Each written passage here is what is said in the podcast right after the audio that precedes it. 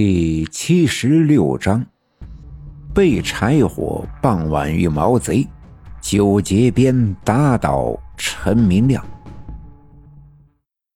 那两只筷子在水碗里直挺挺的立了起来，这便证明了爷爷身上招惹了不干净的东西。于是，在奶奶叨念了一阵子后，勃然大怒，点燃了刚才喷在爷爷身上的白酒，腾的一下。火着了起来，淡蓝色的火苗在爷爷的身上来回的跳动，空气中突然弥漫着一股难闻的臭味，像是村里谁家过年杀猪的时候刨开猪的胸膛所传出来的猪的内脏的味道，令人作呕。在一旁好奇的围观的我，不禁捂着鼻子，跑到屋子外面大口的喘气。过了一会儿，奶奶从屋子里走了出来，手里拿着那只碗和三只筷子。她径直的走到大门口附近的水井旁，把筷子放在地上，那只碗口朝下扣在了上面，然后转身回来，拉着我回了屋子。屋子里的爷爷已经安静了下来，双手不再捂着胸口，脸上的表情也舒缓了许多。我奶奶拿来一个毯子给我爷爷盖上后，一弯腰把我给抱了起来，整理了一下我的衣服领子，问我道：“大勇，你刚才看到什么了？还是听见什么了？”我皱了皱眉头，那股恶臭的感觉似乎还憋在喉咙里，对我奶奶说道：“刚才，就我爷爷身上着火的时候，我闻到了一股臭味。”特别的难闻。我奶奶点了点头，又问道：“那你看到什么啦？”我摇了摇头，说什么也没看到。我奶奶松开手，把我放在地上，眉头紧锁，若有所思。到了下午的时候，我爷爷的精神便好了许多。他是个闲不住的人，便拎着斧头和篮子去我家南面的树林里。砍一些干枯的木桩回来，砍下来的干枯的木头便是最好的燃料。过几天家里就要蒸豆包了，这都用得着。我爸爸中午的时候就去了村部，据说是县里来了几个公安，要了解一些事情，想必是前阵子村里发生的那几起离奇的命案有了一些眉目。傍晚吃过晚饭的时候。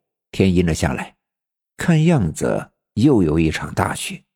我奶奶收拾完碗筷，就去院子西面，打算抱几捆柴火放在仓房里，以免下雪的时候柴火被打湿。天阴的越来越厉害，包藏着雪花的乌云把西山边上太阳那点可怜的余晖给遮挡住。刘家镇一切便变得朦胧。冬天的雪，不管下的怎样频繁，耕种为生的农民总是欢迎的，因为每一片雪花在来年春天都会化成水，滋润人们赖以生存的土地。我们家西面的院子没有垒起院墙，只是在院子外围的一圈栽种了一些山枣树。山枣树这种东西，串根串的厉害。没几年，便长满了密密麻麻的一排，成了长满枣刺的天然的围墙。就在院子西南的角落，堆放了一些秋天收回来的苞米秸秆那便是我们家冬天里的最主要的燃料。我奶奶刚走进西面的院子，就听见一阵悉悉索索的声音，停住脚步，循声望去。隐约的看见西面的园子边上，好像有个人影。那人蹲在地上，弯着腰，似乎在地上挖掘着什么。我奶奶一惊，这几天家里出了不少邪门的事，天色这么晚，看到这些，未免会联想到那些邪祟的东西。我奶奶放轻脚步。蹑足潜踪地往前走，渐渐的，可以看清那人手里拿着一根短木棒，在一下下的挖着院子里松散的泥土。那人并没有注意到我奶奶，仍旧用力的在地上挖掘。我奶奶一闪身，躲在了一株低矮的杏树后面，仔细的向那人张望。原来，他身后的山枣树丛被弄开了一个缺口，而就在那个缺口外面，隐约的还有个人。尽管在这样暗淡的夜色里，根本看不清他的样貌。但他嘴里叼着一根烟，烟火一下一下的闪亮，却是十分的显眼。那人一边抽烟，还一边小声的催促：“哎，我说你倒是快一点能不能找着呀？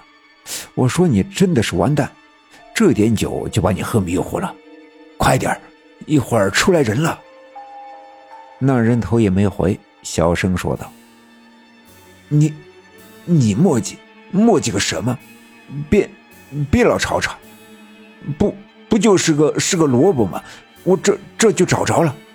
那人说话舌头僵硬，看样子果真是没少喝酒。我奶奶慢慢的往后退，悄悄的顺着原路回到屋子里。